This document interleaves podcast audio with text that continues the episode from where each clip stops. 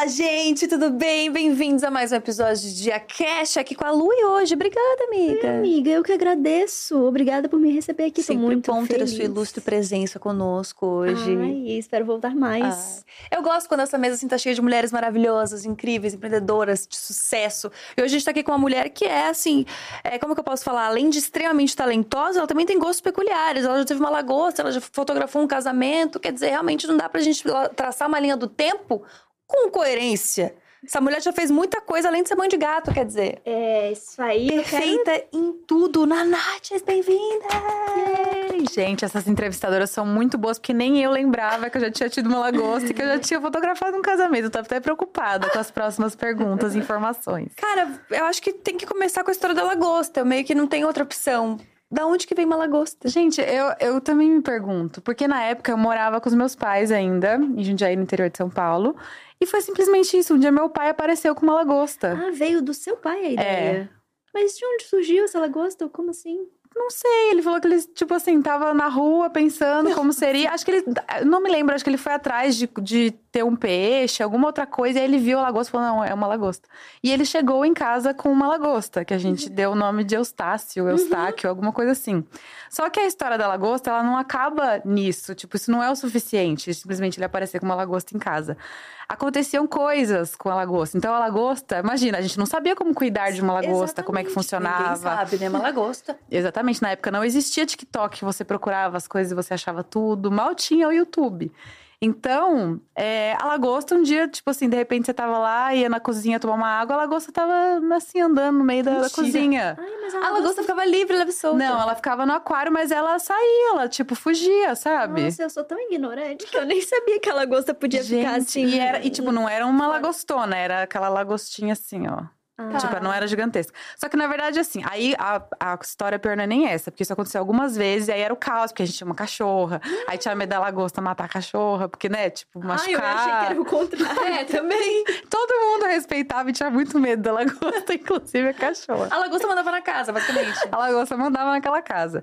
E aí era um caos pra pegar a lagosta, porque você tinha que pegar, tipo, uma colher de pau com o negócio de pegar macarrão, pegar ela, e ninguém sabia onde machucava ela. Ah, Onde dói numa lagosta?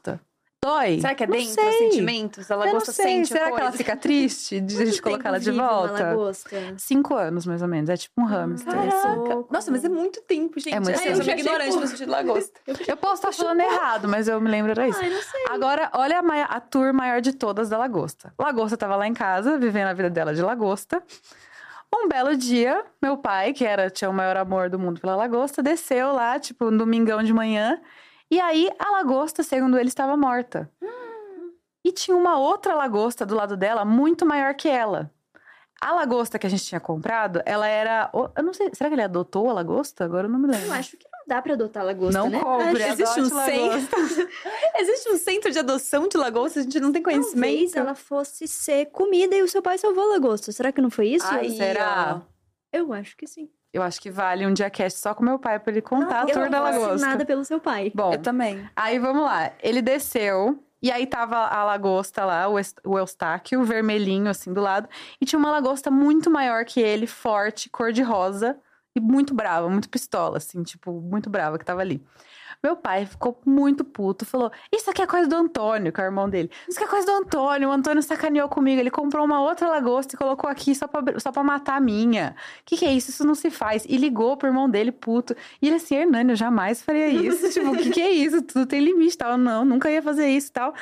Aí, ele, muito bravo que fizeram isso com a lagosta dele. Aí do nada ele voltou.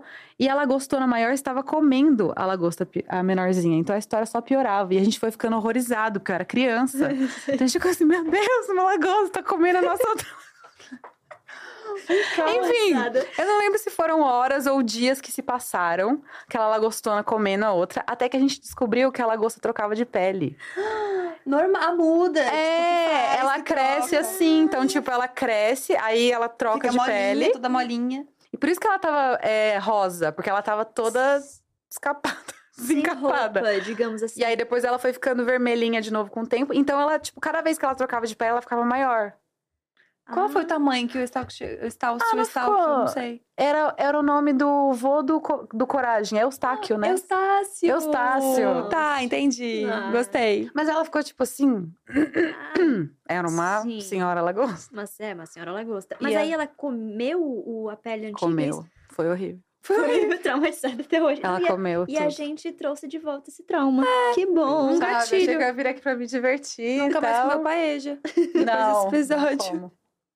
Tá, e ele, ele viveu quanto tempo, Estácio? Ah, foi- ele viveu o tempo que uma lagosta viveu. Não lembro se é tipo dois, três ou cinco anos. É no máximo cinco. Ele viveu Entendi. isso. Ah, ele viveu viveu, teve uma uma, vida boa vida feliz. de lagosta, sim. A gente alimentava ele direitinho, conversava.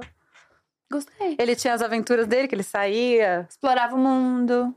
Fez o que pôde, né? É, Uma vida boa pra uma lagosta. dentro das possibilidades de lagosta. Gostei, gostei disso. E assim, é, dá pra ver que você viveu num lar criativo, pra dizer o mínimo, né? O pai do nada chega com uma lagosta. Foi daí que a arte entrou na tua vida? Foi da tua casa? Foi. Na verdade, assim, meus pais, eles falam que eles não têm nada a ver com isso. Eles sempre falam, não, é Uhum. tipo, não é assim que funciona, porque é da cabeça deles. Porque os pais têm, tipo, sei lá, 5% de, né, no- na, no- no- na personalidade dos filhos, na cabeça deles é isso. Mas eu me lembro de brincar, de desenhar com meu pai, sabe? Então, assim, não é que foi uma coisa que eles falaram, não, porque você vai ser artista e tal. Eles incentivaram como qualquer coisa que eu fosse gostar, eu acho. Uhum. E não era também um incentivo, tipo, isso, nossa, porque você vai entrar numa escola de arte, nós vamos te dar os melhores materiais. Era tipo assim, eu falava que eu queria um bloco de folha sulfite de presente, e eles davam. Hum. tipo, era isso, sabe? Uhum. Ou então, tipo, eu não era muito uma criança de brincar na rua, de ficar correndo, de bagunçar. Eu gostava de brincar de desenhar. Então chegava, tipo, ai, a família toda. Natal me davam, tipo, é, canetinha, é, me davam muito gibi, que eu gostava de ler gibi. Então, acho que um- foi um pouquinho de tudo. Eu gostava também muito de ver filme. Então, eles, ah, eu queria. O que, que você quer fazer hoje? Ah, eu quero ver um filminho. Eles colocavam filme. Não era. Não foi nada im- imposto. Meus pais não são pintores, atores, nada. Meu pai é comerciante, minha mãe trabalha com ele. É, mas meio que assim, acho que qualquer coisa que eu quisesse ser, eles incentivariam. Acho que é um, foi um lar saudável nesse sentido. Mas o meu pai, em especial, ele é uma pessoa criativa, mesmo não trabalhando necessariamente com arte, Uhum. assim. Ele trabalha com no meio de filme, tipo, ele vende filme. Então, há muitos anos atrás, ele teve locadora. Aí depois ele foi representante de venda de fita VHS, depois DVD. Blu-ray. E hoje ele tem um streaming de filme de terror. Mentira. Chama Darkflix. Como assim? Não. Gente, fantástico. Não acredito. Cara, teu pai é muito criativo. Ele é. Ele adora filme de terror e você também, né? Sim. Você gosta bastante. Na verdade, assim, é uma coisa. Tipo assim, não sei nem dizer se é uma coisa que eu naturalmente gosto ou se só faz parte da minha família, sabe? Uhum. A gente tá acostumado, assim, tinha, sei lá, era criança e era normal, tá passando na televisão uma pessoa sendo assassinada, assim. Então, E eu era acho isso. muito legal que você é mó fofa falando isso, sabe? Então é muito engraçado es- es- essas peculiaridades, assim. Que é uma coisa muito de artista mesmo, né? Que tem, tipo, umas coisas muito aleatórias. E desenhar enquanto criança e gostar dessas coisas, a gente até entende. Mas quando que você percebeu que isso era... Putz, eu quero fazer isso da vida. Acho que isso aqui faz sentido pra mim. Então, eu queria falar pra vocês aqui uma coisa muito bonita, tipo, nossa, é porque eu vi que era o meu talento. Mas hoje, com 33 anos, eu posso dizer livremente que eu decidi seguir isso porque era a única coisa que eu era boa. tipo, eu meio que não, não tinha muita escolha, assim, com. Em outras coisas, tipo, eu sinto que eu me entedio muito fácil com as coisas, eu sou desorganizada, eu não sou muito responsável com as coisas que eu não gosto. Em compensação com as coisas que eu gosto, tipo, escrever, desenhar, eu sou, tipo, eu fico muito obcecada, eu gosto muito, eu me entrego muito, então acaba ficando muito bom, acho que é mais isso, assim. Mas Entendi. antes de trabalhar com, com ilustração, você seguiu uma outra carreira, né? Então, na verdade, tipo, eu comecei, assim, meu primeiro trabalho CLT mesmo, foi com redes sociais. Então, eu posso dizer que eu cheguei quando era tudo mato. Porque eu lembro que, assim, eu trabalhei em marcas grandes, assim, e tal. Posso falar que, né? Eu trabalhei, tipo, no Grupo Boticário. Uhum. E aí, eu era a pessoa de redes sociais. Era uma pessoa. quando, e quando foi Isso isso? faz, sei lá, cinco anos, seis anos? Não faz muito tempo. Pois é. E aí, ontem mesmo eu tava conversando, eu fui num evento de blogueiras, e eu tava conversando com as pessoas da marca, e eu perguntei, ah, o que, que você faz, né, aqui? Ela, ah, eu sou do time de conteúdo de redes Ah, sociais. Daí eu falei, ah, então, tipo assim, tem Times. Primeiro, é separado por área, então tem o conteúdo, aí deve ter as pessoas que são mais analíticas, que cuidam, né, de Uhum. afiliados, sei lá. É, e ela falou assim: ah, de conteúdo são 10 pessoas, aquela ali é minha chefe. Daí a chefe dela era uma mulher, tipo, bem mais velha, Uhum. tal, não sei o quê. Uhum. E eu ficava assim, gente, eu fazia tudo sozinha. Nossa, porque até ter esse entendimento, até hoje, de, algumas marcas ainda é difícil, né? Ter esse É. entendimento da importância da Sim. internet, do, de criadores de conteúdo. Mas eu acho que tinha menos coisa pra fazer também. Hoje, tipo assim, eu percebo como influencer, né? A gente vê, meu, muita rede social diferente. E não, eu sinto que hoje não funciona mais você. Eu sei que te- tem gente que dá essa dica, né? Coach de redes sociais, tipo, ai, pegue um conteúdo, o mesmo conteúdo e aproveite ele em várias redes. Pra mim não funciona. Pra mim também não funciona. Não funciona mais. Por um período funcionou. Eu tinha o YouTube como a minha rede social principal. Uhum. E o resto era pinceladas do YouTube ou bora lá ver no YouTube. Uhum. E hoje em dia, se eu faço isso, eu, tipo. Não, tem que criar um negócio para o Instagram, um outro para o Uhum. TikTok. É uma outra linguagem, é quase. Acho que a Nathalie Neri já falou isso. É como se você tivesse uma personalidade para cada rede, né? Uhum. Total, é exatamente isso. Então, mas foi isso. Eu comecei trabalhando com redes sociais. Então, na verdade, o Mas meu ti, uma estágio. marca. Não, para marcas. É, de trabalho mesmo, né? Porque assim, antes de trabalhar, eu tive blog. Look, Bumble knows you're exhausted by dating. All the must not take yourself too seriously and 6 1 since that matters. And what do I even say other than hey? well, that's why they're introducing an all new Bumble with exciting features to make compatibility easier, starting the chat better, and dating safer. They've changed, so you don't have to. Download the new Bumble now. blog, tive Tumblr, tive não sei o quê, mas daí não era um trabalho. E. Mas já com as ilustrações? Sim e não. Tipo, quando eu comecei mesmo, que eu tinha, tipo, 13, 14 anos, nem tinha como postar foto, sabe? Não tinha nem a cyber... Gente, eu sou muito antiga. Não, calma, que a Não gente tem tinha- a mesma idade, tá? A Quantos gente é jovem. Eu tenho 32. Ai, é, não. sim. Tenho 32, 33. Não, você tem 33, né? Tenho 32. Não, você tem quanto? Eu tenho 33. Eu amo. É que depois dos 30 a gente se perde, não é? Você já Eu se já sei. 30 e poucos. 30 e poucos. Passei ali dos 30, é isso. Mas É então acho isso. que a gente é dessa mesma geração que viu acontecer a É. coisa, né? E aí eu não sei se aconteceu o mesmo com você, mas pelo menos pra mim foi assim. A gente foi descobrindo, né? Aí tinha o Tumblr, tinha o É. Fotolog, Uhum. e aí vem o Orkut, enfim, as redes iam surgindo, a gente ia entrando e se descobrindo ali dentro, né? Você acha que foi meio natural também Foi, pra você? totalmente. Então, assim, é, eu mudava muito de escola quando eu era criança. Tipo, mudei, eu estudei em seis escolas. Acho que. Não, pera. Acho que eu morei em sete casas e estudei em mais escolas do que casas, porque, Nossa, né? Mas Bom, por quê? então, porque a minha família é de Minas, Hum. Paraguaçu, Minas Gerais. E aí a gente se mudou pro interior de São Paulo primeiro, pra Jundiaí. Uhum. E é aquela coisa, tipo, a gente veio nos anos 90, assim. Então, eu não lembro direito a história, mas eles vieram com uma promessa de um trabalho que chegou lá, não deu certo, era tipo um golpe, alguma coisa. Então, tipo, tinha casa já que eles tinham oferecido lá do trabalho. E aí não rolou a casa. Então a gente ficou, tipo, alguns meses na casa, teve que ir pra uma outra casa. E aí, quando meus pais conseguiram comprar um outro lugar, a gente saiu dessa outra casa, daí foi pro lugar que comprou. Então ficou nessa, Uhum. tipo, de mudar de casa por conta disso. Porque, né, acho que é normal. Acho que hoje seria o equivalente a você mudar de país, né? Uhum. Porque não tinha. Perdeu o contato com um monte de gente. Enfim, era muito diferente. É, Então, eu acabava, assim, tipo, tendo que. Como é que eu vou dizer? Eu tinha que conquistar as crianças de novo em cada lugar que eu chegava. Nossa. E eu lembro que, então, eu, tipo, as coisas que eu via que eu fazia bem, eu me esforçava muito pra desenvolver elas, porque era um jeito de eu chamar a atenção das pessoas, porque eu sou tímida, então não acontecia de eu chegar e, oi, gente, eu sou muito legal, seja minha amiga. É, eu começava a desenhar, ou então eu começava, tipo, eu falava alguma coisa igual, é, que a gente, na época do Orkut, Tumblr, blog, eu falava alguma coisinha sobre isso, porque eu sabia que tinha alguém que também gostava e aquilo já ia chamar atenção. Ai, como que é? Me ensina. Então eu sabia fazer, tipo, template de blog, sabe? Essas Nossa, coisas. entendi. Então era assim que eu ia fazendo amigos, tipo, eu oferecia meus serviços já.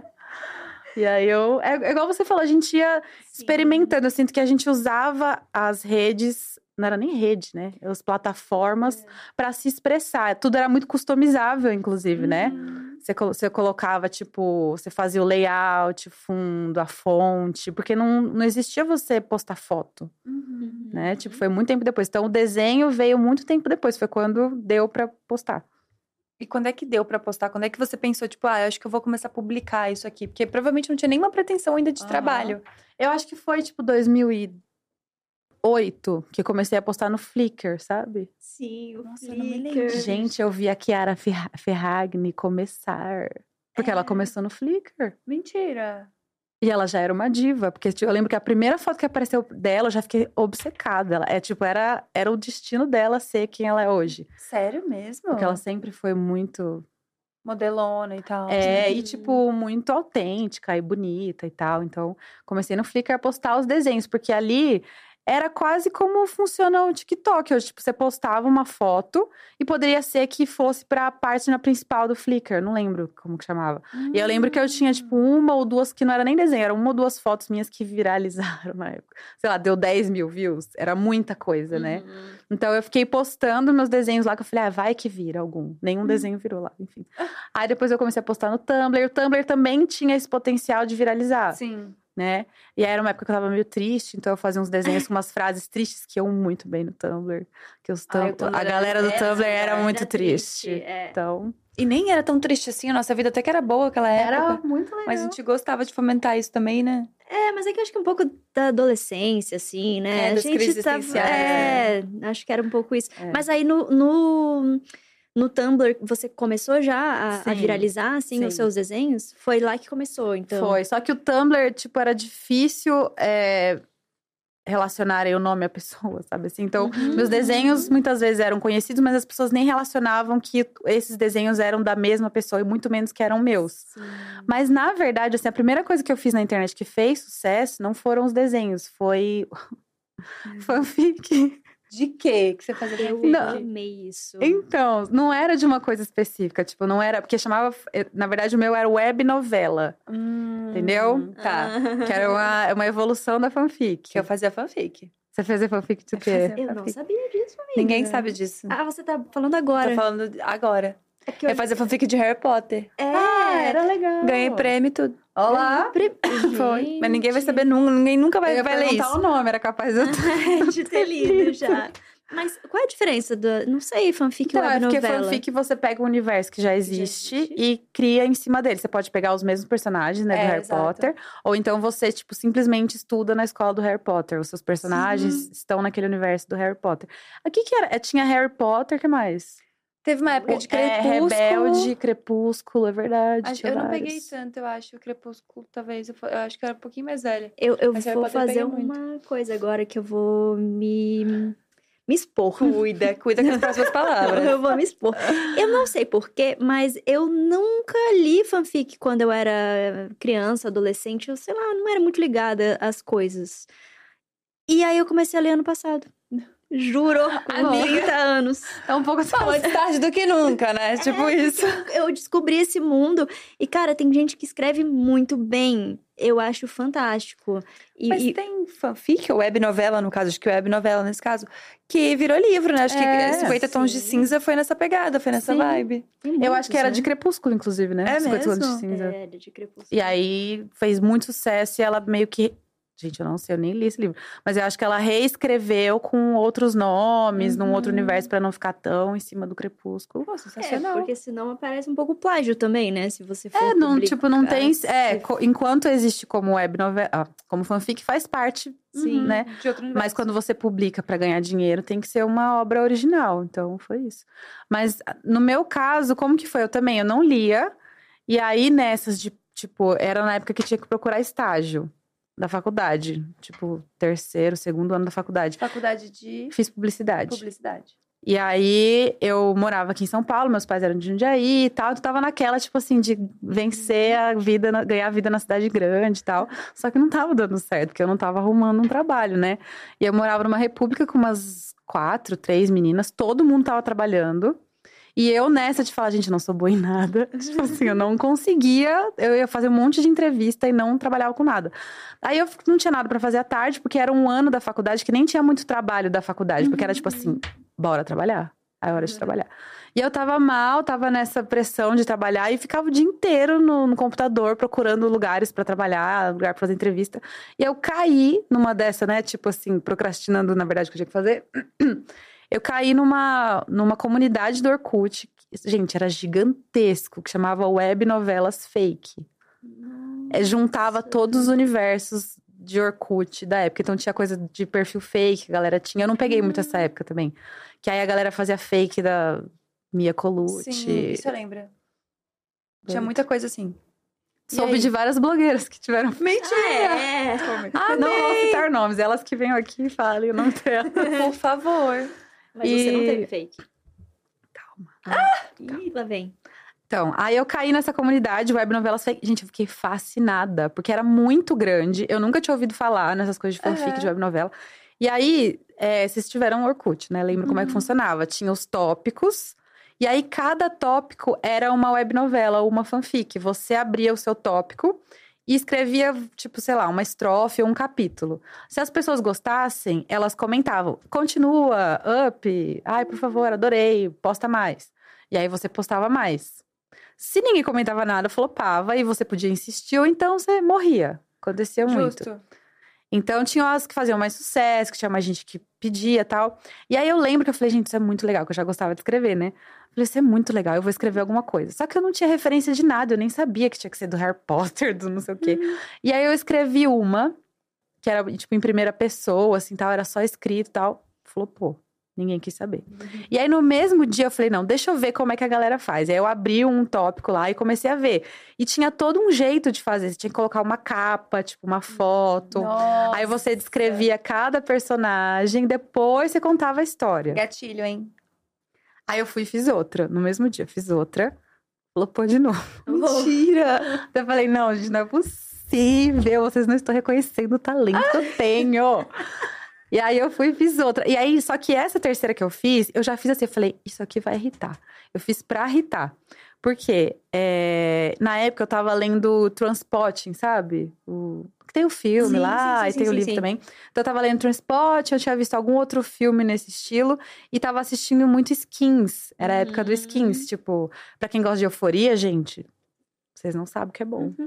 Skins chegou, assim, o Skins ensinou tudo que euforia sabe, Precisou correr pra euforia andar. né? Eu esqueci como que era esse meme.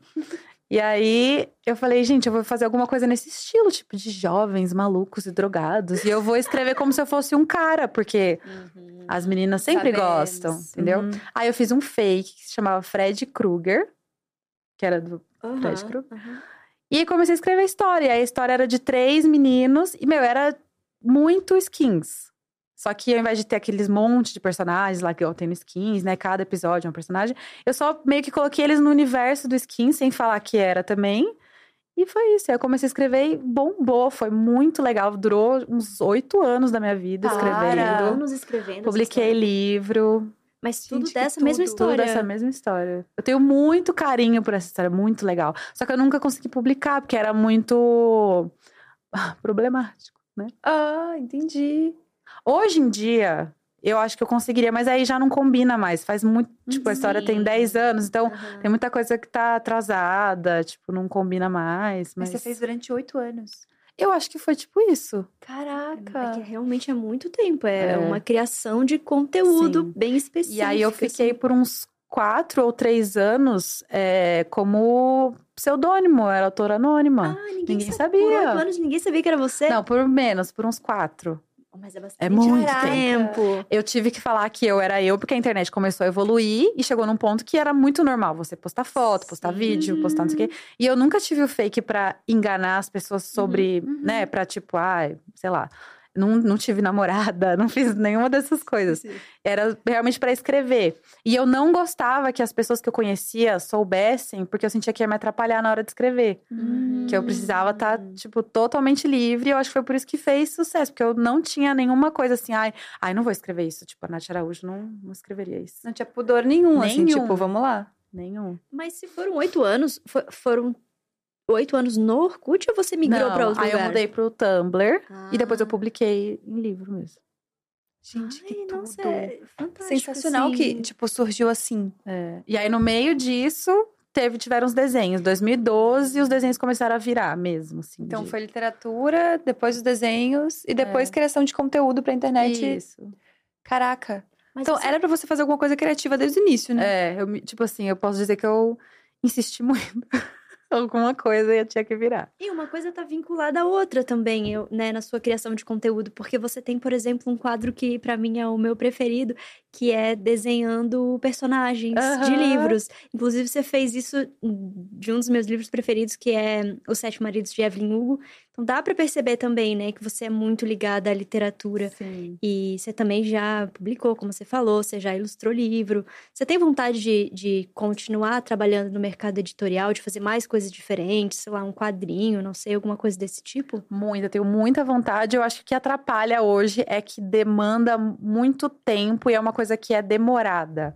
E eu me acostumei com a rapidez da internet, sabe? Então, eu sinto que eu tô Uhum. perdendo tempo quando eu Caramba. paro. Meu, e principalmente, tipo, história em quadrinho, gente, demora, né? muito. Tipo, muito. É surreal. Imagina, pra fazer cada desenho já demora demais. Uhum. Imagina você fazer muitos desenhos e você fazer todo o roteiro. E aí não é só fazer roteiro, você tem que fazer, tipo, storyboard, fazer sentido, né? Uhum. Como onde tá cada pessoa ali. Dá muito trabalho. E aí hoje, que é o momento que eu tô trabalhando bastante, fazendo bastante publicidade, eu sinto que eu vou perder dinheiro, entendeu? Ficar fazendo isso. Eu acho que eu preciso chegar num momento que eu tiver mais de boa, mais estabilizada, mais que eu puder negar mais trabalhos e tal, e falar, não, vou focar nisso aqui. Mas é isso, tenho muita vontade. Eu gosto muito. É engraçado porque você fez esses oito anos aí de, de escrita numa época que a internet não monetizava. Que a gente não, Não. tinha. Tipo, você não ganhou provavelmente um real com isso na época. E como é que foi entender que isso poderia ser um trabalho pra ti lá na frente? Porque é isso, você começou a internet, era tudo mato mesmo. A gente nem tinha referência do que que era ter sucesso na internet, tanto financeiro quanto de empreendimento, enfim. E qual foi o primeiro passo, assim? E o que que você sente que, ah, putz, isso aqui vai fazer, vai ser meu trabalho mesmo, assim? Eu acho que foi justamente esse momento que eu falei, não, eu vou falar, eu vou explicar quem é a pessoa por trás do fake. Que aí, se eu quiser publicar esse livro ou outros livros, eu já tenho um público. Então, eu posso trabalhar com isso de fato. Então, eu lembro que eu cheguei a assinar como editora na época, só que não deu certo porque eles começaram a podar tudo. Tipo, ah, não pode ter palavrão. E meu livro era sobre isso, era palavrão, droga, sexo, era tipo um monte de coisa.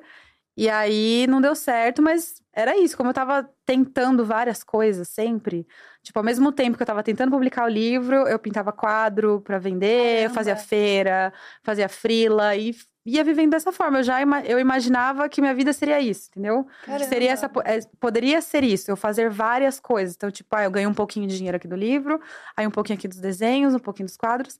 Acabou que, tipo, não deu certo nesse começo, porque pra você viver em São Paulo, eu precisava de muito mais dinheiro que eu tava ganhando.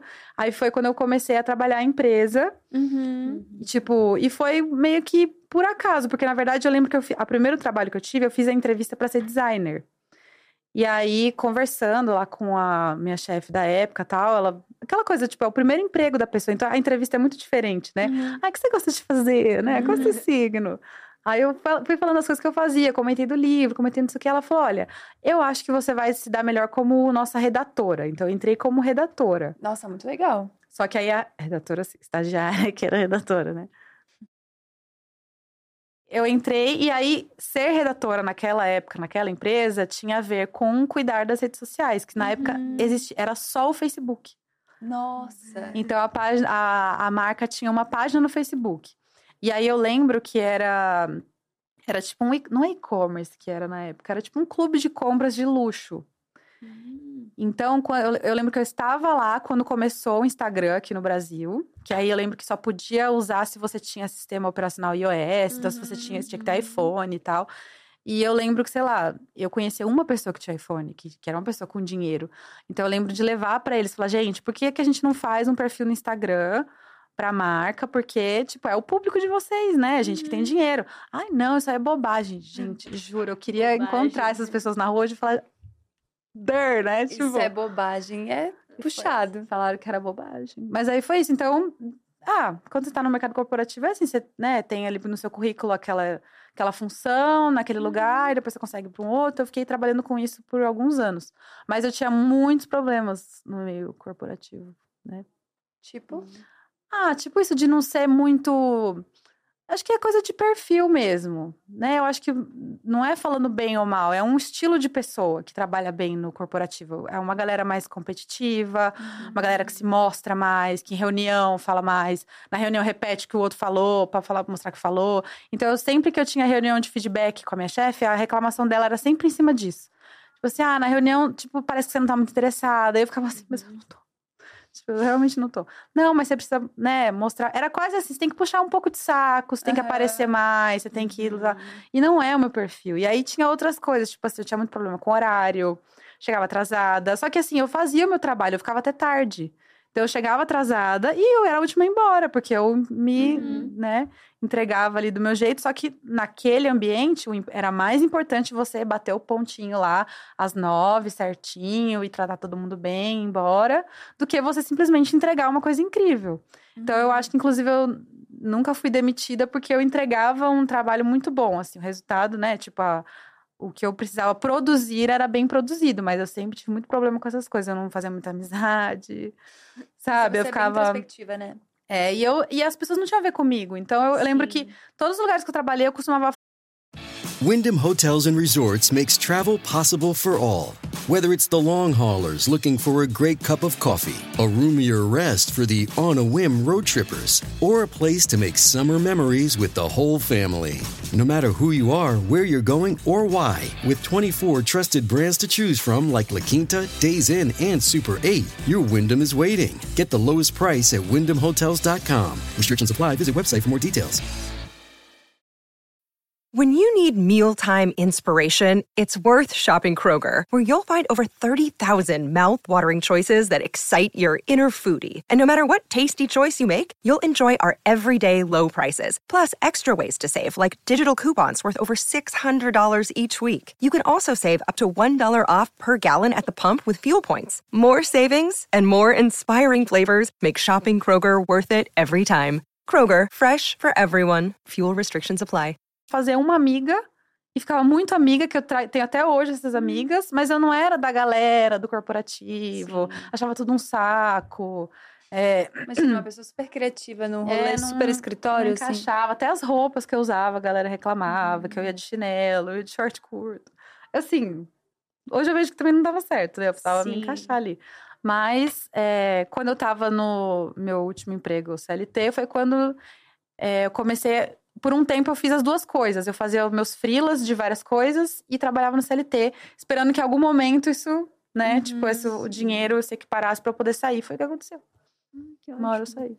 E você é tímida, como você falou, né? Você é mais introspectiva e acho que trabalhar com internet quando a gente é assim, porque eu me identifico também sou, é, tem um, um lado positivo, porque a gente tem essa, essa meio que essa ponte para conversar com as pessoas, né? E para a gente se expressar, mas também é um desafio, não para você, às vezes não é um pouco difícil de, de se expor? Totalmente. Sim. Na verdade, eu, acho que uma, a maior dificuldade que eu senti no, ao longo da minha trajetória de blogueira porque depois eu acabei me tornando influencer, né? Eu comecei como ah, artista da uhum. internet, e aí depois eu fui mostrando mais da minha vida, as coisas e tal. Era quando tinha coisas offline. Uhum. Sabe? Evento. E é, é, hoje eu entendo, é muito importante para o nosso trabalho. Uhum. Evento de marca, é, gravação, coisa presencial, viagem. Então, tipo, eu sempre tinha muita dificuldade. Eu ficava assim, tipo, eu sentia que eu não aproveitava o melhor daquilo. Então, eu lembro que tinham amigas minhas que eram blogueiras que chegavam num evento e elas arrumavam 300 clientes, faziam um monte de contato, que depois virava collab e ganhava um monte de seguidor. E eu ficava assim, gente, eu, eu não vou durar muito tempo, uhum. né? porque não era muito o meu perfil. Hoje eu já entendo que faz parte do trabalho, eu faço um esforcinho a mais para ir nas coisas, para ah, tipo, é quase como encarnar a personagem do YouTube, uhum. né? É, com relação assim a gravar vídeo, eu nunca tive problema. É engraçado isso, né? Não sei se com você é assim, mas eu me sinto mais à vontade falando com uma câmera do que com várias uma pessoas pessoa, né? ao vivo. Uhum. É. Mas eu acho que é por isso também que tantas pessoas introspectivas e tímidas trabalham com com internet e com criatividade também, porque uhum. é um artifício que a gente é. usa. É mais fácil mesmo se conectar com uma câmera do que com uma pessoa. É. Mas aí vem esse outro lado que você falou, que, que também faz parte do trabalho. Mas você acha que te ajudou a, até a, a se tornar uma, uma pessoa um pouco mais Comunicativa não, porque você sempre foi comunicativa, né? Mas pra fazer essas relações no, no dia a dia. mesmo nesse sentido. Não. Não, continua, continua um desafio pra você. Não, tipo, é o que eu falei. Hoje eu entendo que Uhum. faz parte do trabalho, e aí eu me esforço um pouquinho mais pra fazer. Mas eu preferia que não precisasse, sabe? Eu queria que fosse realmente mais valorizado você produzir uma coisa muito legal, muito criativa. E a gente sabe que não é assim. Tipo, pri- principalmente aqui no Brasil, o público gosta da galera, sabe, que é polêmica, que causa, que fala dos bafão, que tal. Então, assim, eu nunca vou ser muito grande. E eu acho que é uma outra coisa também que eu aprendi com o tempo. Eu- descobri que eu também não quero ser uma muito grande. Nossa, isso é bem interessante. É. Explica isso. Assim, eu acho que todo mundo que trabalha com internet, a gente teve os picos de crescimento. Tipo, alguma coisinha acontece, algum conteúdo que você publica, alguma, alguma tendência da época que tem a ver com você, que você tem um pico de ganhar seguidor. Isso aconteceu algumas vezes comigo. E todas as vezes em que isso aconteceu, era um misto de, tipo, ser muito legal, porque é quase um caça-níquel, né? Você postar uma coisa e ver todo mundo. Ai, você é genial, como você é linda, que incrível, tudo que você faz é perfeito. É muito gostoso, mas sempre com essa onda, assim, também parece que vem uma carga. Que não é nem uma coisa, ai, tipo, espiritual. Mas é uma carga, mas parece uma responsabilidade. Vem gente que não te conhece. E aí não entende o que você tá fazendo. E critica ou fala. E, tipo, é, é quase como eu trazer pro online o que eu vivo no offline. Eu não gosto, não é tipo... Eu acho que ser introspectivo também tem a ver com você realmente você não se dar bem com qualquer pessoa. Você gosta de pessoas específicas que têm um estilo de se comunicar, de ver o mundo e tal. Então eu sinto que acontece um pouco isso. Quando alguma coisa minha viraliza, acaba vindo um monte de gente que eu falo assim, cara, você não tem nada a ver comigo. Tipo, você, eu não tenho nada a ver com você, não sei nem o que está aqui. Dá vontade de falar, para de me seguir, sabe? Então, do mesmo jeito que eu tenho as minhas amigas lá da, da empresa, que eu, tipo assim, eu fiz poucas amigas, mas eu levo pro resto da vida, eu sinto que eu sou assim na internet também. Tipo, eu não sou de ganhar seguidores novos facilmente, mas os que eu tenho, eu tenho há muitos anos, muito fiéis, e eu acho que vão ser meus seguidores enquanto eu tiver redes sociais. Eu fico. Eu não tenho essa. Essa insegurança que eu vejo que muito influencer tem, tipo assim, ah, e se amanhã acabar tudo? Sabe? Porque Nossa, que- eu. Legal você falar isso, porque eu acho que existe também um. A gente que tá na internet há, uns- há um bom tempo, né? Existe uma tendência das pessoas pensarem, principalmente quem não trabalha com isso, de que seguidor e, e visualização é o ponto-chave, né? Pra você ter sucesso. Mas acho que é muito mais sobre a tua credibilidade, sobre as pessoas que te seguirem confiarem no teu trabalho, as pessoas que estão ali de fato estarem ali, né? É. Porque também eu vejo uma galera que tem, tipo, milhões e milhões e milhões de seguidores, mas tem mais hater do que, Então, do que não- gente feliz acompanhando e gostando. assim. Exatamente, não, eu não me sinto bem, me faz mal, sabe? Quando alguém é, não é nem tipo discorda de mim ou comenta, sei, é normal, né? Ter al- alguém xingando, é, tá na internet, é isso aí. Eu falo que a internet é tipo você tá no trânsito, você não, não sabe com quem você tá falando, com quem você tá lidando. Mas eu, eu me irrita quando alguém manda alguma coisa, tipo, eu posto alguma coisa, a pessoa não entende, é uma coisa que pra mim é muito óbvia, que eu achei muito engraçado, aí a pessoa fala, ai, que bosta. Tipo assim, gente, como assim? Onde você. Você não mora na- onde eu moro, nesse, no, no sentido assim, você não mora nesse lugar da internet que eu moro aqui, que a gente fala É. dessas coisas tal. Então, eu, tipo, eu sou mais feliz tendo pessoas que têm a ver com. Não é nem que. Eu não sinto que meus seguidores necessariamente parecem comigo, mas eles se parecem entre si, sabe? Uhum. Igual você falou, eu acho que é muito valioso, por exemplo, até falando de trabalho, eu tenho, Pra mim é muito fácil se uma marca chegar pra mim e falar como que é o seu público. Tipo, isso aqui funciona? É, esse produto aqui que a gente quer vender funciona? Eu, eu consigo falar não, isso aí não, não vai rolar. Ou então não, isso aqui rola porque é minha, meu, né, o perfil do meu seguidor costuma ser mais pra cá ou mais pra lá. Às vezes acontece, por exemplo, é, de eu, sei lá, tá em algum lugar e eu vejo um grupo de meninas e eu falo, essas meninas ou me seguem Uhum. ou tem cara de quem me segue. Acho que vocês devem ter um pouco isso também, né? Tipo, é um perfilzinho, assim, um jeitinho de se vestir, o que a pessoa tá fazendo. E eu acho que você só consegue isso se você tem todo esse cuidado, tipo, de crescer com, com coisas. Com cuidado mesmo, né? Com coisas que fazem sentido, tal, com estratégia, de certa forma. Não é errado, eu acho, você querer ser gigantesco. Também ganha-se muito dinheiro, mas. Uhum. Mas acho que essa, essa relação de, de parceria com o público, né? Principalmente quem, quem tem essa relação com arte e tal, tem essa pira de que não vou postar qualquer coisa, não vou fazer qualquer coisa. Então também. E aí o público acaba entrando nesse lugar também, né? De, tipo, a galera deve até achar estranho. Se você fizer alguma coisa muito X, a galera fica tipo. É. Peraí, não é assim que, que a Nath é. Né? Então, acho que esse tipo de, de relação, eu acho que é muito bacana também, assim. Acho que eu demorei bastante tempo para entender que isso também é um, é um é sucesso, né? Acho que eu sempre me cobrei muito nesse lugar de, ah, preciso ganhar vários bilhões de seguidores. E depois você pensa, cara, mas o que eu tenho aqui é muito valioso, né? Tipo, essas pessoas são muito valiosas para mim. Mas, tirando isso, você já viralizou muitas vezes. Sim. Inclusive com quem é você no Instagram e a mulher de cada signo. E também foram grandes booms, assim, né? É, deve ser muito legal as pessoas se identificarem, compartilharem a tua arte. Tem essa, essa questão toda de que, de repente, tem pessoas muito aleatórias seguindo, mas ao mesmo tempo estão vendo o teu trabalho. Mas teve uma coisa muito chata que aconteceu, que foi a questão das pessoas plagiarem também muito teu trabalho na internet. Como é que você lida com isso? Porque isso passa do hate, passa de qualquer outra coisa, É. né? Então, na verdade, assim, tem dois tipos de coisas que acontecem com relação a plágio que eu sinto. Tem uma coisa que, assim, como eu viralizei muito e na época é, eu não era a única, mas tinha muito menos é, ilustradores que, tipo, Uhum. focavam em crescer na internet e tal. Então, eu sinto que o meu traço ficou muito marcado, era muito característico, era muito. E é muito fácil de fazer igual, sabe? É, é como, tipo, a turma da Mônica. Tem uma carinha muito específica que você bate o olho, ah, é de Souza, turma da Mônica. Sinto que os meus desenhos também, principalmente na época, você bate o olho e fala, ah, é aquela menina lá que desenha do Instagram. Era isso. É, e eu ensinava a desenhar no YouTube, então era normal ter muita gente que tinha o estilo muito parecido com o meu. E propositalmente, porque era uma coisa que dava certo, que as pessoas gostavam, quase virou quase uma modinha, né? E aí tinha muita gente que vinha falar: olha, fulano está te copiando, olha isso aqui, mandava. E eu, tipo, eu não me incomodava, porque eu falava, gente, isso não é plágio. Eu sei que a pessoa tá fazendo, tá bem parecido. Se eu quisesse me incomodar, é válido. Falei, mas pra mim é uma pessoa que tá se inspirando e que ela vai achar o estilo dela depois, sabe? É normal. Tipo, tá tudo bem, ela nunca vai ser eu. Sabe? Tipo, ai, vou imaginar que, nossa, ela vai fazer muito sucesso fazendo igual você. Tá bom. Ela não, não, não sou eu ainda, né? É, para quem, pro meu seguidor, pro meu fã, pra quem trabalha comigo, eu continuo sendo eu. Pode copiar à vontade.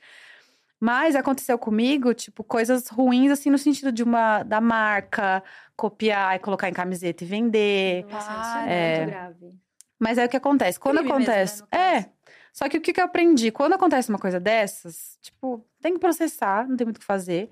E se você, por qualquer motivo, você expõe isso na internet, meu, é um hype, mas viraliza de um jeito, tipo, Mesmo? não, não é vantajoso pra ninguém, tipo, copiar a arte de ninguém. Porque as, as pessoas sempre vão ficar do lado da pessoa plagiada. Tipo, vai dar um chabu que não compensa. E hoje, tipo, qualquer pessoa. Não precisa ser um ilustrador famoso. Se você s- conseguir expor a sua história de algum jeito no TikTok, no Twitter, qualquer lugar, as pessoas vão comprar o seu lado e vai dar tudo certo. Eu, eu não me lembro, assim, de algum caso que, ah, ficou impune, nossa, né? É, a não ser coisa que não vale a pena. Por exemplo, já aconteceu da Shein me copiar. Tipo, pegaram Mentira. Nossa. um negócio meu. E aí eu lembro que eu tava até. faz- Eu faz- fiz publi pra eles uma época. E aí eu quebrei o contrato. Falei, gente, que isso? Ah, você trabalhava com eles nessa época? Eu tinha um contrato de, de um ano, mais ou menos. O que, que eles plagiaram? O que, que eles pegaram? Era uma. Era um quadro meu de um astronauta. E aí eu nem lembro o que era, se eles colocaram em capinha de celular, camiseta. Gente. Era alguma coisa assim. E aí eu lembro que na época foi uma coisa assim, ah, não foi a Shein, era um vendedor da Shein. Então eles. E aí a Shein não era, não tinha é, ninguém no Brasil, então era muito complicado falar com eles lá tal. Aí eu falei assim, ah, gente, o que, que eu vou ganhar também? Indo atrás, processando, tipo, vai me dar dor de cabeça, vou gastar dinheiro, tipo assim, não vai mudar nada na minha carreira. Aí eu simplesmente quebrei o contrato. Falei, olha, pra mim fica muito sem noção da minha parte. Não só porque vocês estão me plagiando, mas porque vocês devem plagiar outros artistas. Então, Uhum. né, pega mal. Na época eu não tinha esse conhecimento. E aí eu quebrei, quebrei o contrato. Mas acho que o, o pior caso de todos foi o primeiro, por- e- mas era porque eu não tinha conhecimento, tipo, eu não tinha informação das coisas, eu não sabia como funcionava. Que foi na série de signos. Então eu não trabalhava com redes sociais ainda. Aliás, não trabalhava com os meus desenhos ainda. Era o meu sonho, eu não aguentava mais trabalhar na firma. Queria trabalhar com os desenhos e eu via que os meus desenhos estavam viralizando. Eu falei, gente, é a minha oportunidade. E na época não era, a minha intenção não era nem virar influencer. Eu queria ter muitos seguidores, porque esses seguidores poderiam virar clientes. Comprar a tua arte. Comprar, me contratar para desenhar alguma Uhum. coisa. Eu já fazia algum, alguns trabalhos, um ou outro, mas eu não ganhava muito dinheiro ainda. Então, é, eu tava super animada com as coisas viralizando, eu tava no meio da série, e aí é, era um aplicativo. Nossa, isso nem existe ainda, eh, nem existe mais. Que No Facebook, lembra que tinha umas coisas tipo assim, ah. Você logava no aplicativo para descobrir que tipo de batata você era. Era uma coisa assim. tipo, ah, quem é você nas, no, no- na série das Kardashians? Aham. E era, tipo, baseado no seu nome, na sua idade, né? Não, você não respondia nada, era só você logava e aí ele dava um resultado. E aí teve um. Não sei se era uma empresa, acho que era dois moleques lá. Pegaram os meus textos, a minha bandeirinha, porque eu tinha tipo uma bandeirinha assim com o nome do signo, pegaram toda a minha identidadezinha visual e os, os meus textos, que eram muito importantes nos desenhos. Inclusive, acho que esse foi o meu diferencial na época, foi quando eu juntei os desenhos com os textos que o negócio deu certo, entendeu? E eles pegaram, então, os meus textos, e aí eles pegavam, tipo, ah, você nasceu no dia tal, então seu signo é tal. Quando você logava, ele colocava a sua foto no lugar do meu desenho com os meus textos. Gente, isso bombou, viralizou muito, muito mais do que meus desenhos na época. Nossa, que no Facebook. ódio. E eu não sabia o que fazer, eu fiquei muito mal, chorava todo dia. E eu, tipo, tinha que continuar a série, eu não conseguia de tanto que eu chorava. Tava muito mal, falei, gente, acabou minha vida, tipo, é isso, o mundo é muito injusto, não vai- nada vai dar certo pra mim nunca, não sei o quê. É, E aí eu lembro de, de Eu tava numa viagem de trabalho, e eu lembro de ligar pro meu pai chorando, e falar, o que que eu faço? Eu não sei quem que é, eu não tenho como descobrir quem que é. Porque, né, essas coisas de internet é Aham. muito foda. Eu, eu não sei o que que eu faço, seu processo, eu não sei o quê, lá, lá, lá. Ele falou assim, olha... Ele falou, continua a sua série. Tipo, continua a sua série. Não gasta a sua energia, tipo, querendo tretar com alguém. Gasta a sua energia terminando a sua série. Volta a desenhar, esquece isso. Aí tá, daí eu fiz mais alguns. E aí, quando tava quase acabando, eu falei, ai, gente, eu não aguento mais, eu tava muito mal. Eu peguei e fiz um texto, famoso textão. Fiz um textão na época no Facebook, né?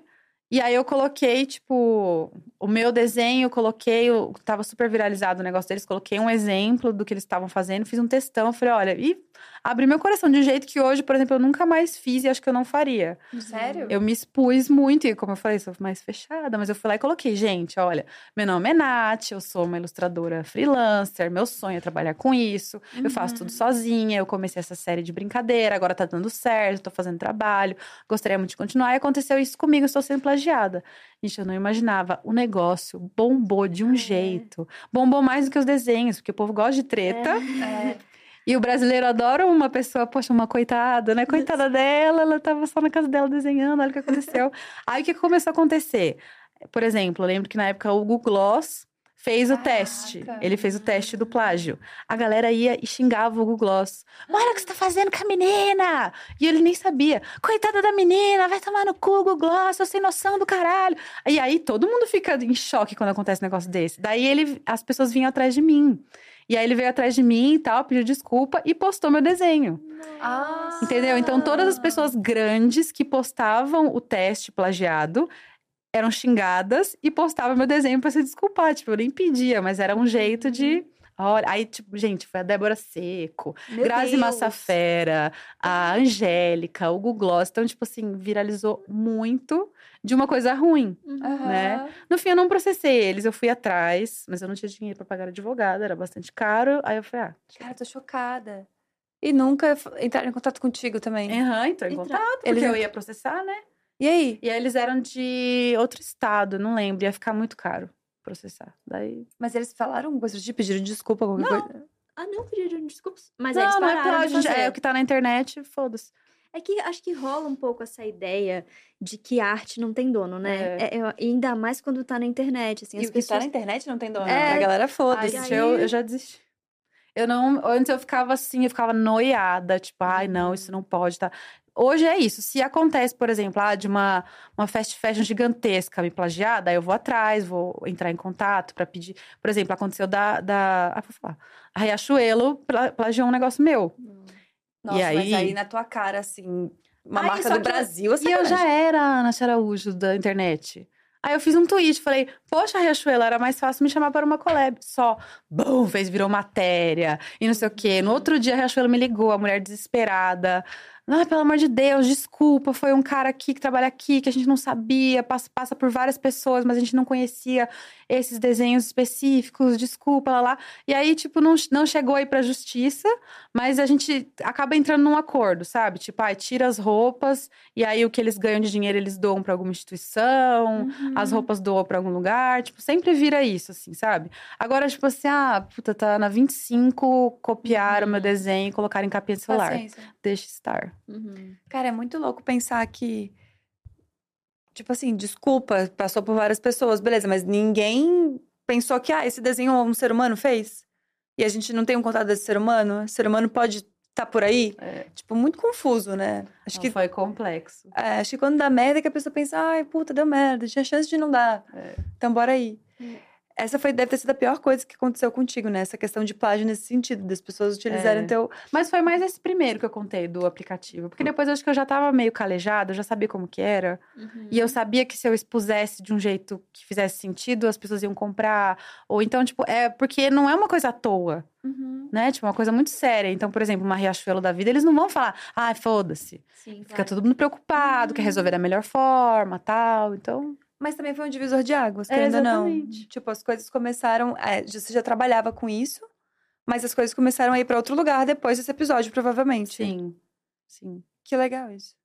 Mas também fico pensando que hoje em dia as pessoas compram ainda a tua arte, mas com um a mais, né? Você falou, inclusive, que as pessoas querem os desenhos, mas querem ver o vídeo de você fazendo desenho. É. Existe uma. Como é que foi essa mudança e como que você enxerga isso hoje? Porque eu acho que isso é brilhante, né? Porque é, não só o teu trabalho é importante, como você também é importante. Então as Uhum. duas coisas combinam e você consegue ganhar e monetizar juntando essas duas coisas. Então, aconteceu assim, eu viralizei com a série de signos, e aí eu não lembro se eu fiz uma outra antes, eu fiz outra depois. Enfim, eu fiz algumas sériezinhas, eu não lembro qual foi a última. Mas eu já tinha, como eu, eu fui criada na internet, eu já tinha noção de que eu falei, gente, isso aqui vai morrer uma hora.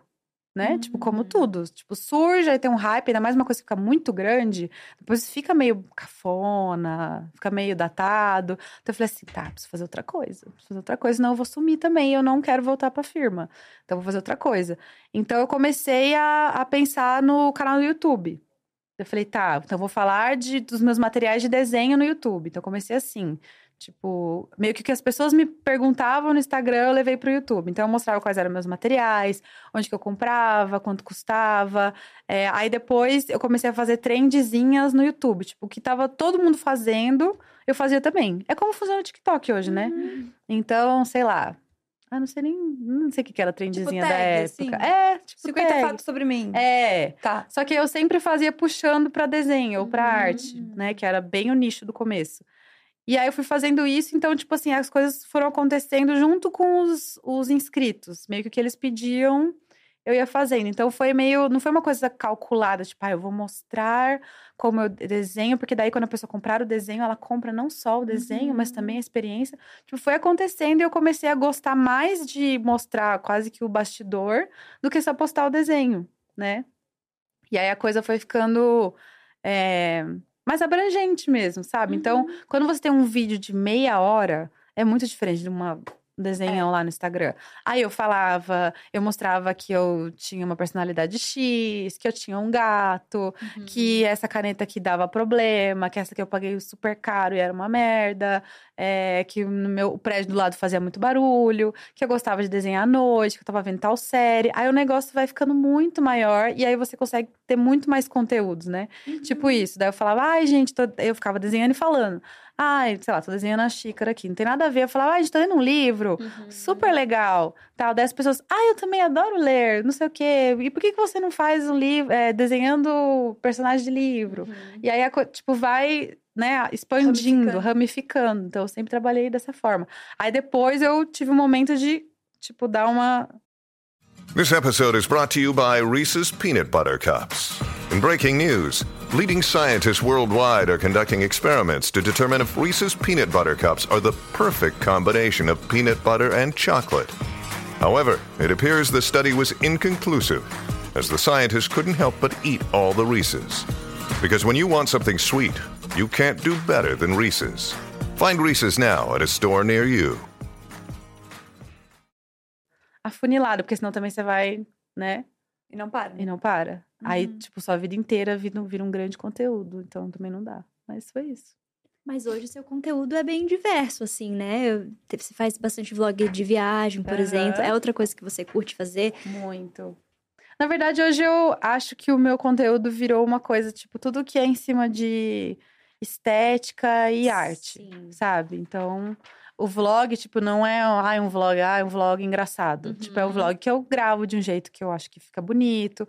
Eu, eu gosto de pensar que a pessoa que vai assistir, ela vai assistir enquanto ela tá desenhando, por exemplo. Uhum. Tem uma preocupação É, estética, né? Da pessoa assistir e ficar inspirada, Uhum. sabe? Com as fotos, com os vídeos, tudo que eu faço. Tem tuas publis, né? Seguem muito essa pegada É. também de, de criar história e ter um storytelling, ter uma- um visual bonito, né? Sim.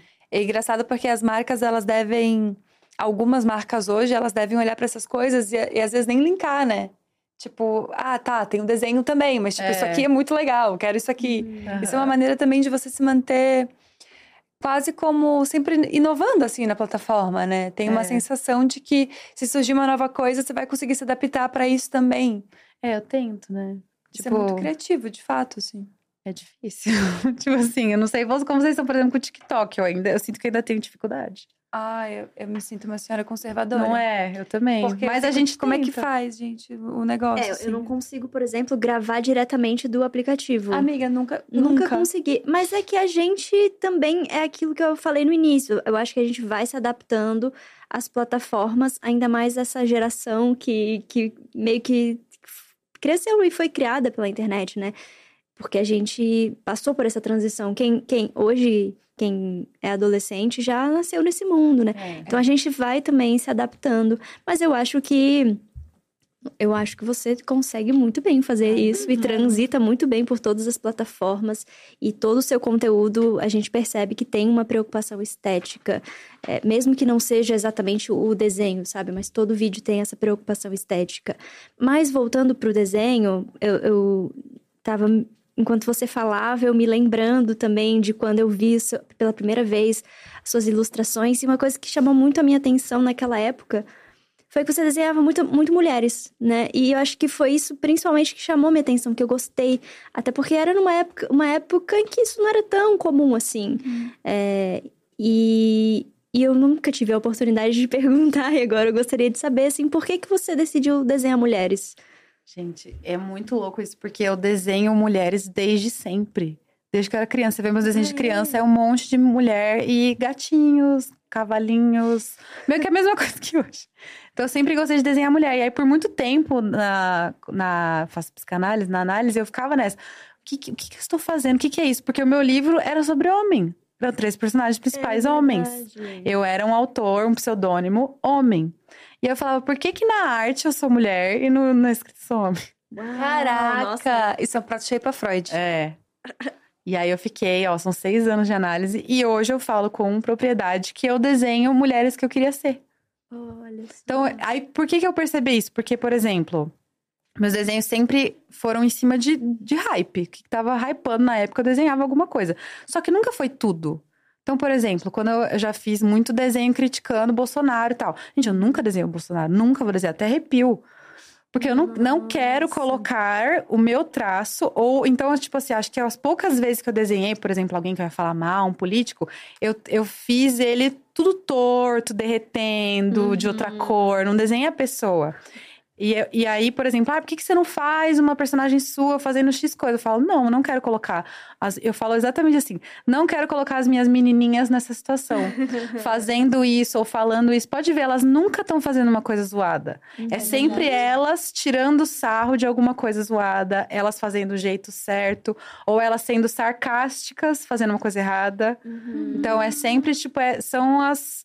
Eu percebi isso porque eu costumo desenhar, por exemplo, cabelos que eu queria ter, ou desenho roupas que eu queria usar. Você nunca vai ver uma menina que eu desenho, tipo, com uma roupa que eu não acho legal. Caraca! Você, quase que cuida delas, assim, tipo, É, fazem é. parte do teu, da tua personalidade, daquilo que tu acredita. É. Cara, isso é muito maneiro. Mas agora eu fiquei curiosa, por que que é o... Por que que na literatura é o pseudônimo masculino? Nossa. Foi na- entrou nessa pira. É, o buraco é bem fundo. Então, os meus personagens, eles são muito problemáticos. E aí, a mesma coisa, eu falei, eu não quero colocar minhas menininhas nessa situação.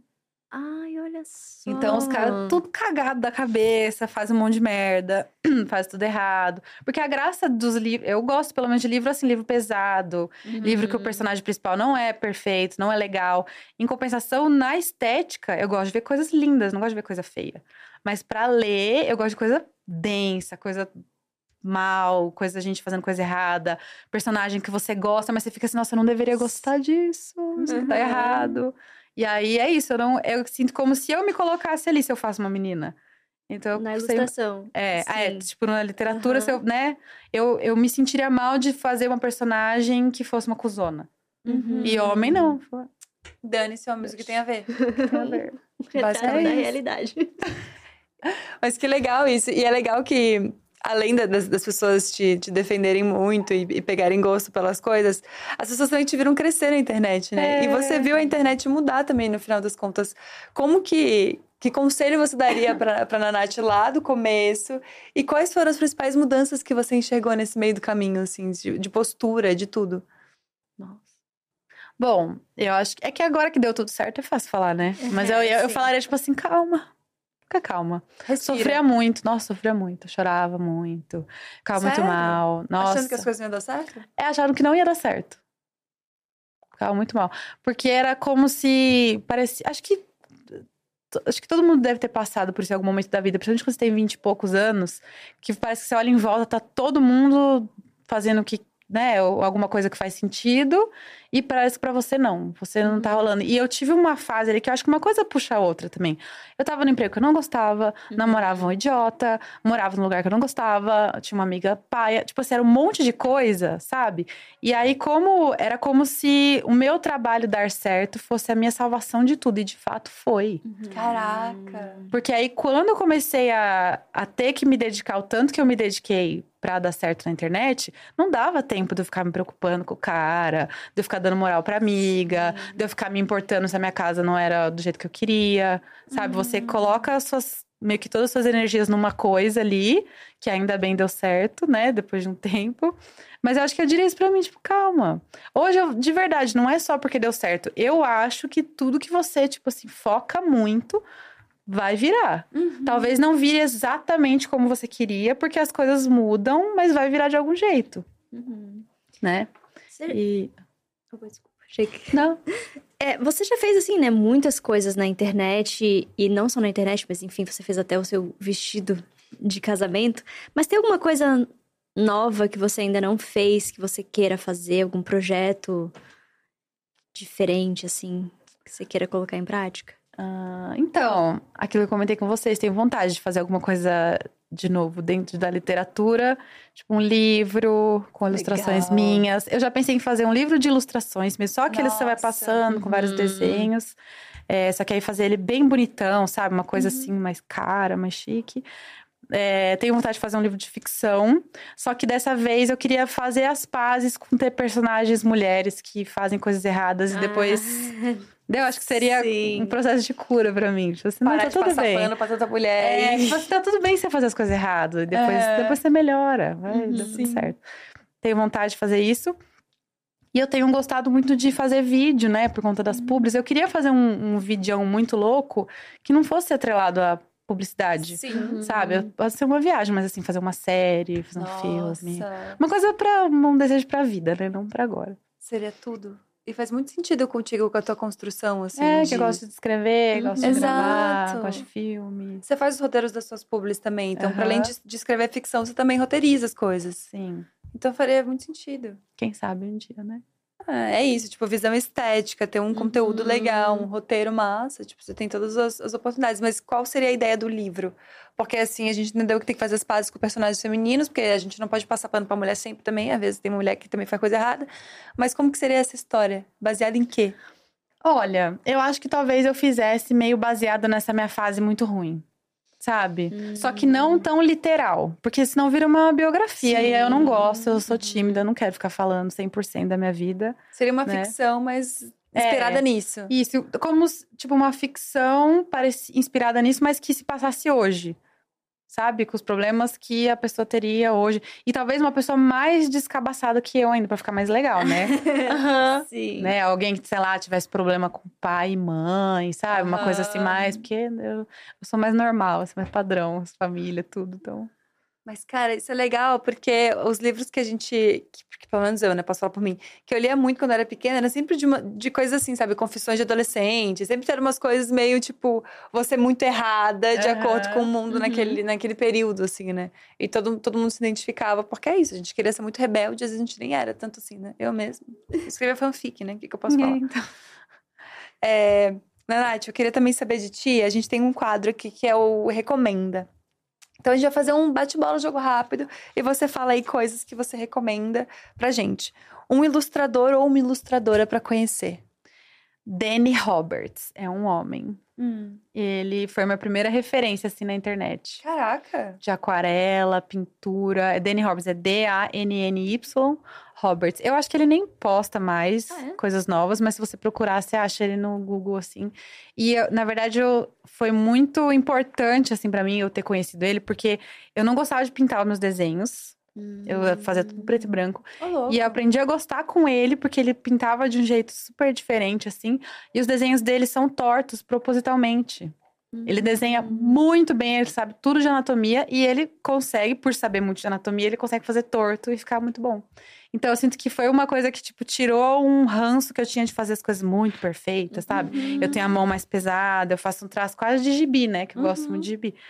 E, e aí eu lembro que eu usava muito isso pra falar no YouTube, que acho que foi uma coisa que deu certo no meu canal, que eu falava, gente, pode fazer torto, pode fazer errado, vamos se divertir, sabe? Faz pra você extravasar, pra você passar um tempo, pra você dar de presente pra alguém, não faz pra você fazer perfeito, só faz. Senão vira uma cobrança, também deixa de ser arte, É. né? Senão fica aquele negócio de tem que ser de um jeito específico. É, mas eu aprendi com ele sem ele me falar nada.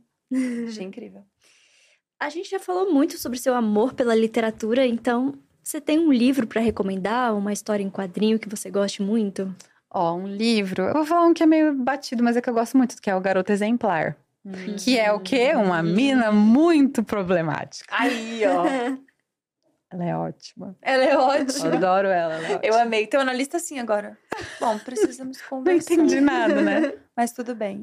É, um filme. Peixe Grande, suas histórias maravilhosas. Nossa, é belíssimo, realmente. Gente, eu não sei. É um filme bem. Você gosta de filme assim, denso, drama? Não, pior que não, Não? drama não. Não? Eu Terror, acho que o- né? eu acho que o é, eu acho que o Peixe Grande eu acabei vendo sem querer. Acho que se me falassem do que era, eu não ia ver, porque eu fico muito mal com as coisas, eu não gosto de ver É, Eu coisa triste. mal.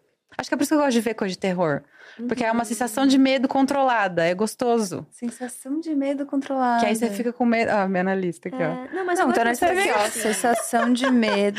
Por isso que eu gosto, por exemplo, de ver filme de tsunami. Porque é uma coisa que eu tenho muito medo, mas eu posso controlar, eu te entendo totalmente. Desliga a televisão, Exato, acabou. exato. Porque Ou então você vida... eu faço muito isso. Tipo assim, eu tô vendo um filme, eu tô cagando de medo, eu falo, é filme? Tipo assim, um fi- é um filme, tem gente gravando, às vezes não funciona, continuo com medo. Mas, Mas- isso nunca assim. funcionou. Ai, são atores, isso é maquiagem. Foda-se. Então. tá ligado? Você Mas não com gosta? medo Não funciona. consigo assistir filme de terror. Sério. Pra mim, pior do que filme de terror é aqueles. Ai, o Gusta gosta muito disso, me dá um ódio. Vive levando a gente pra ir naqueles escape, sabe? Escape 60, essas Isso coisas. nunca fiz. Horroroso, gente. Quando tem ator junto, assim, que aí Ah, a mas pessoa. aí é ao vivo, É. né? Não é você assistindo. Não, é ao vivo. Ah, não, eu tipo, você vai pra uma sala e aí você tem que sair da sala, Não, tá não gosto ligado? dessas coisas. Ah, a, Não gosto. a ideia de merda pra você Não, passar medo. Eu não gosto de esporte radical, eu não gosto de altura, essas coisas. Só na, na televisão, porque aí é isso. Tipo, se, sei lá, se tô fazendo esporte radical, quiser parar, não tem o que fazer, né? Você vai ter que. Igual eu tava, eu fui esquiar agora. E aí, só que eu fico na.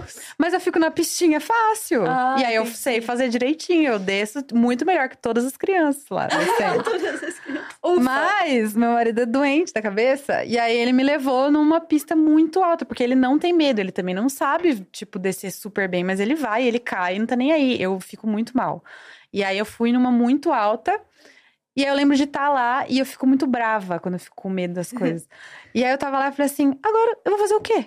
Tipo, é isso, eu não consigo desligar a televisão. Eu vou ter que descer aqui. Aí eu desci, caí, ralei a boca. Mentira! Foi caótico. Ralou a boca. Aí ba- ficou tudo inchado, que acho que tá ainda. Mas não acredito. foi Mas é chique cair de esqui, né? É, também. Sim. Exatamente. Eu tentei Mas- esquiar uma vez na minha vida e foi horroroso, assim. Tipo, a professora ficou tão brava comigo porque eu não conseguia de jeito nenhum fazer nada. que ela simplesmente, ela, tipo, largou de mão, assim. Ela meio que me abandonou.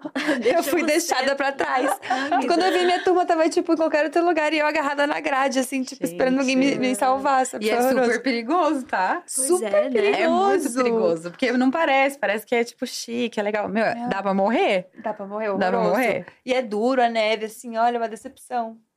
Eu- Gente, eu tô admirada, vocês são muito corajosas, porque Não. eu nunca na minha vida teria coragem de fazer isso. Eu fui pelo Aesthetics, né? Fui Eu fui e Aesthetics. vídeos. Ah, podia ter só feito a foto É, ali, então, na vestido toda a próxima- roupa e pronto. Pronto, vai ser isso mesmo. Nossa, Deus me livre, acho que nunca mais. Esse meu amigo, né, tipo, que foi comigo esquiar, ele ainda, tipo, tinha aquele, sabe aqueles fotógrafos pra pegar trouxa, pra pegar turista? Aí ele chamou esse meu amigo, tipo, ai, vamos tirar umas fotos. Aí ele, vamos, vamos sim, nem perguntou o preço. Gente, foi 600 reais, umas fotos merda. Que a gente só caiu, ninguém conseguiu esquiar, então você tem foto horrorosa, tem foto da gente caído no chão e eu paguei uma 500 foto radical. Não tem uma foto radical. Nossa, sério, foi, o- foi o ódio da minha vida. Já que a gente tá falando tanto de filme de terror, um filme de terror. Nossa, gente, esse novo agora, o Fale Comigo. Você viu já? É no... Nossa. Muito Tá louco. cinema, muito tá? bom, muito bom. É? Muito bom. Tipo, e é, é engraçado falar que eu gosto de filme de terror e falar que a maioria é ruim, mas é verdade, a maioria dos filmes de terror são muito ruins, né? Ainda mais os filmes novos que fazem muito em cima daquela mesma historinha. Ah, é um grupo de adolescente, que não sei o que lá. E é exatamente esse mesmo script. É um grupo de adolescentes que resolve fazer coisas, invocar o demônio. E aí eu já fui, só que eu fui convidada pra pré-estreia. Eu falei, ah, não vou pagar mesmo, né? Se for ruim. Fui sozinha. Aí Foi fui lá sozinha ver, no fui cinema, filme de sozinha. terror. É legal. Gente, muito gente grande. Eu não tenho nenhuma nem capacidade nenhuma de fazer isso. E, e foi muito bom. Muito bom, muito louco, dá muito medo. Alice, é, pra você é muito ruim, né? Você não muito gosta. ruim, desesperador. Gente, dá muito medo. Muito medo de verdade. Fazia muito tempo que eu não, não via um filme que depois, tipo, passei, passou, sei lá, duas semanas. Às vezes eu tô em casa, tá tudo escuro e eu fico assim. E se? Se aparecer aquela mulher Ai, que apareceu lá, sério. Você não vai esse. Não, não tem a menor eu condição, vou- gente. eu vou ver. muito medo. Eu vou ver esse. Cara, o último filme de Mas é terror bom. que eu me lembro de ter assistido até o final foi O Chamado. Que é muito bom. É muito É, bom, mas eu muito tinha medo. três anos de idade quando É. lançaram, né? Esse também ficou na minha cabeça, ó. Durante muito, muito tempo. tempo. A televisão, tava você e a televisão Uhum. sozinhos na sala, você ficava. hum, Ah, e quando de madrugada que dá aquele menor ai, condição. Não vai dar certo. filme me traumatizou de uma Ou o maneira. telefone toca, você atende, ninguém fala nada. fala, ah, senhor. sim. Mas eu acho que eu prefiro o filme ruim. O filme. É. Eu, go- assim, por exemplo, filme de terror que é ruim, eu acho que eu gosto também, acho que tem a sua qualidade. Não sei se é porque dá menos medo, talvez, porque isso, você, é. você vê e você pensa, ah, tá, é Ele ruim, diverte. não- é, diverte. Mas quando ele é muito bom, ele é assustador mesmo. Então, talvez eu não veja. Não, gente, esse eu lembro de estar. isso que eu gosto de filme, de terror. Eu tava no meio do filme e falava assim: eu só quero que acabe isso logo. Tipo, eu tô com muito medo. isso precisa, precisa melhorar alguma coisa nesse filme. Você melhorou Essa alguma coisa? precisa dar certo alguma coisa, tá, tá tenso. O chamado ou esse último? Nesse último. Ah, entendi. O chamado também tem essa energia, né? Mas Tem. esse último era assim. Mas hoje em dia com o streaming a gente nem ia precisar fazer uma fita, né? Tipo, o chamado. Sim, ia sim. ser outra ia pegada. O chamado. Não. Ia estar no Darkflix. É, então. Qualquer coisa a gente botava lá, não precisava nem fazer a cópia. Incrível. É, uma viagem que mudou tua vida.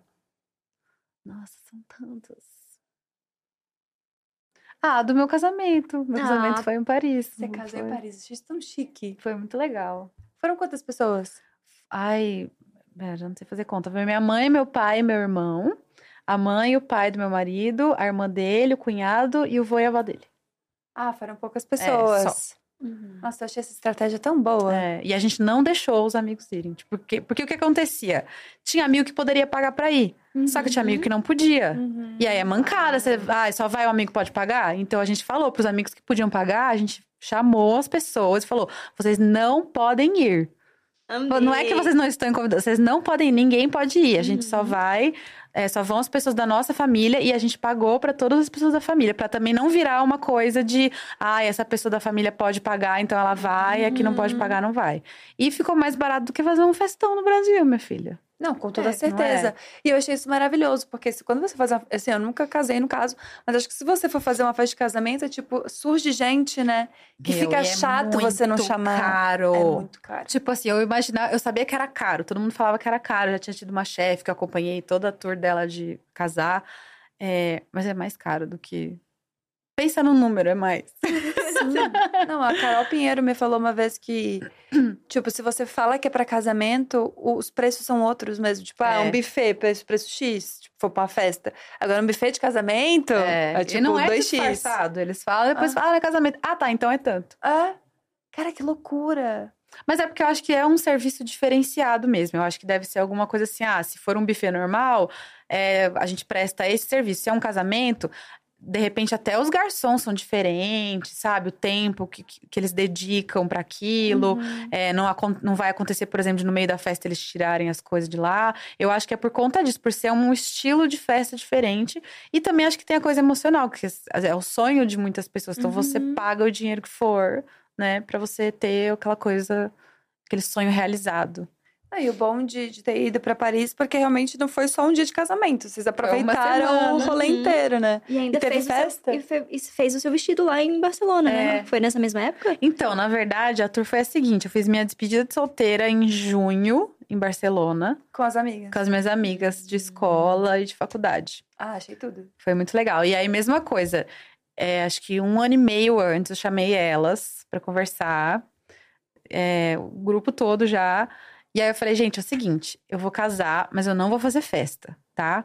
Tipo, não vai ter festa, então antes que vocês comecem a me xingar, elas já começaram a me xingar. Ah, porra, não sei o quê, a gente queria uma festa. Porque eu era a única, eu acho que eu sou a única das minhas amigas que ia fazer alguma coisa assim. Não é muito estilo delas.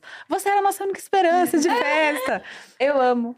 Aí eu falei, mas no lugar disso, por conta de não ter ninguém no meu casamento, eu falei, eu quero fazer uma despedida com vocês, muito legal. Pra onde vocês querem ir? Tipo, o que, que vocês acham? Eu abri, falei, vocês querem ir pra Ubatuba, vocês querem ir pra Paraguaçu, vocês querem ir pra Barcelona, vocês querem ir pra não sei o quê. E aí elas falaram, não, vamos pra Europa, vamos fazer, vai ser a viagem da nossa vida. A gente tem um tempão, né? Tipo, um ano e meio pra se programar, juntar dinheiro, tirar férias, porque elas não são blogueiras. Então elas tinham que se programar, tipo, de tirar férias do trabalho e tal. Gente, que tudo. E aí foi meio que investimento que elas fizeram no que elas investiriam pra ir num casamento, né? Que aí você também você tem que comprar o vestido, você tem que, de repente, dependendo de onde for, você gasta com o cabeleireiro, onde você vai ficar, presente, se for dar presente. Então elas usaram o dinheiro pra fazer umas pedidas, elas viajaram comigo. Nossa, fez muito sentido. É. E aí eu, tipo, banquei umas coisas assim, e aí elas, tipo, pagaram é, a passagem de hospedagem, aí os rolês lá, tipo, a gente foi um dia no barco, os negócios, daí foi meio, tudo entrou no budget do casamento, sabe? O que seria um casamentão virou um monte de coisa. Então a gente viajou tal, aí foi quando eu fiz o vestido, em junho, daí a gente voltou, não, peraí. É, e aí o meu marido foi pra Bariloche, ele fez com os amigos dele lá. Gente, achei Ah. tudo. Muito legal, né? E aí depois, em agosto, foi o casamento. Isso é muito legal, porque agora vocês têm várias lembranças. E, tipo, não uma Sim. lembrança de um dia, de uma festa e, E as pessoas participaram muito, entendeu? Minhas amigas estavam comigo enquanto eu tava fazendo o vestido. Cara, é Elas viram a primeira legal. prova. Então elas falaram: olha, a gente não viu você entrando de noiva, mas a gente viu a primeira prova do vestido, né? Ai, Cara, isso é muito legal. Foi muito E legal. realmente, tipo, aqui você teria que convidar muita gente, né? É, nossa, e na verdade a gente decidiu fazer o casamento desse jeito por conta disso, porque a gente começou a fazer a lista É muita gente. e já começa a dar muita treta. Porque assim, na minha Uhum. cabeça, por exemplo, família tem que chamar todo mundo.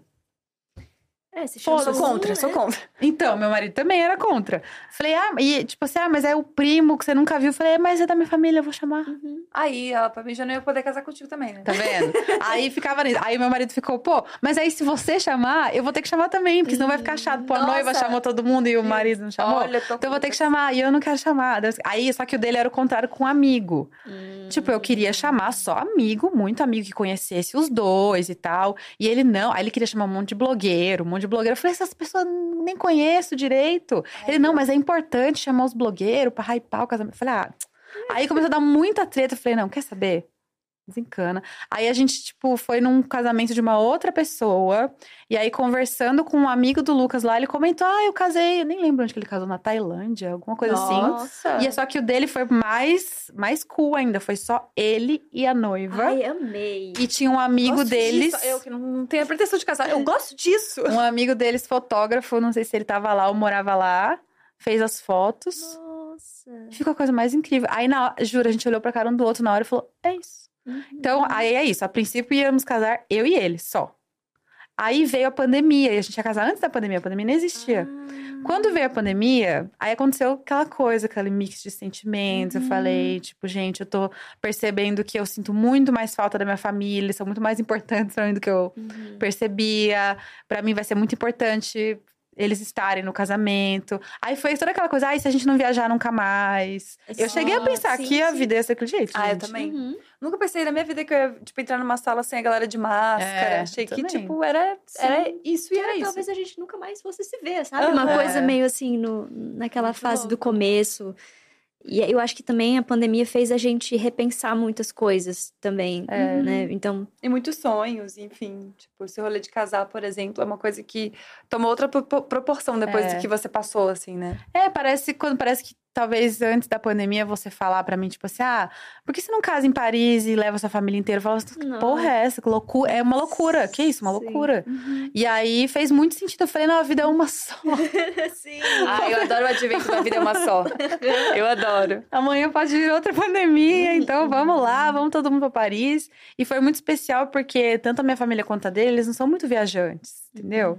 Então, nin- tipo, os avós dele nunca tinham andado de avião, ninguém nunca tinha ido pra Europa, tal.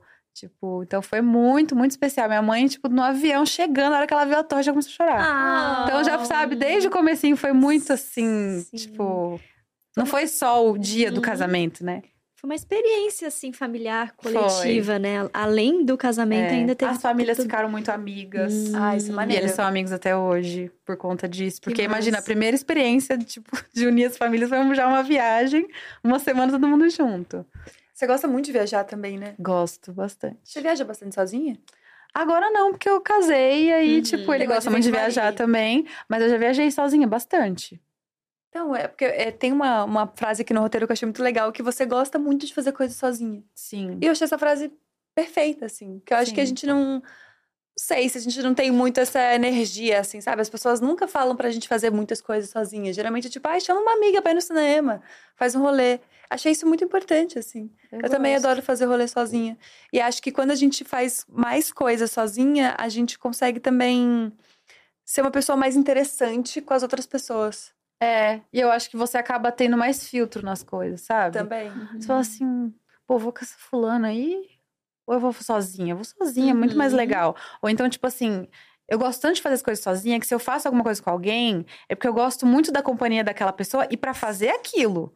Porque, por exemplo, meu marido, a gente tem várias discussões, porque ele fica assim, poxa, mas se você quer fazer tênis com sei lá quem, quer fazer corrida com sei lá quem, por que você não quer fazer nenhum esporte comigo? Tá? Eu falo, porque você, eu não gosto de fazer esporte com você. Eu já casei com você, você deu É. satisfeito. eu gosto de viajar com você, de sair pra jantar, de conversar. Eu falei, eu não gosto de fazer esporte com você. Eu gosto de fazer Ai. com as minhas amigas, elas são estrambelhadas igual eu, de dar risada. Ai, eu odeio fazer esporte com gente que sabe fazer esporte. É exatamente isso. Ponto. Não Quero rir da tua cara e você rir da minha. Não quero alguém que, tipo, ai, não, tá fazendo passe errado. Que passe errado? Cala a boca. Não é esse o objetivo aqui. Não é esse Não o é objetivo. Exatamente. Entenda que não é Não fazer é. isso, certo? É, o objetivo aqui não é a gente ser bom, o objetivo é que a gente ri. Se divertir. Isso, passar o tempo, fofocar. Exatamente. Exatamente. Se você pudesse escolher um lugar pra morar que não fosse o Brasil, qual seria e por quê? Londres. Ah, essa foi uma viagem transformadora pra mim. Ah, Londres. é? Foi uma viagem transformadora? Olha a tour, Cara, olha a a primeira tour. pessoa que fala de Londres e fala que é legal. Todo mundo fala, tipo, ah, eu me Então. decepcionei. Olha a tour, que foi isso. É, Quando, deixa eu ver, 2018, sei lá, algum ano, 2018, 2019, eu fiz uma minha Eurotrip com uma amiga minha de escola, que a gente tinha esse sonho desde a época da escola, que a gente ia fazer um dia, aí rolou, a gente fez a nossa Eurotrip. É, que aí foi bem naquele esquemão que as pessoas fazem de ficar, tipo, em hostel, Uhum. mochilão, tal. Ai, tudo. Foi muito legal. E aí a gente ficou aquela coisa, ai, dois dias em cada lugar, bem corrido. E a gente ficou quatro dias em Londres. E eu tinha muita expectativa de Londres, porque eu fui uma garota Tumblr. Ah, E o Tumblr, ele vem, vendia Londres, ele Vendia panfletava Londres todos os dias. E aí eu fui com muita expectativa, eu falei, nossa, vai ser incrível. E foi horrível, tipo, odiei cada segundo. Porque era muito mais caro, Uhum. né? Então, e é, foi, a gente colo- colocou Londres meio que no meio da viagem, então eu tinha muito medo de gastar o dinheiro lá e não ter mais dinheiro. Porque na época eu não tinha cartão de crédito.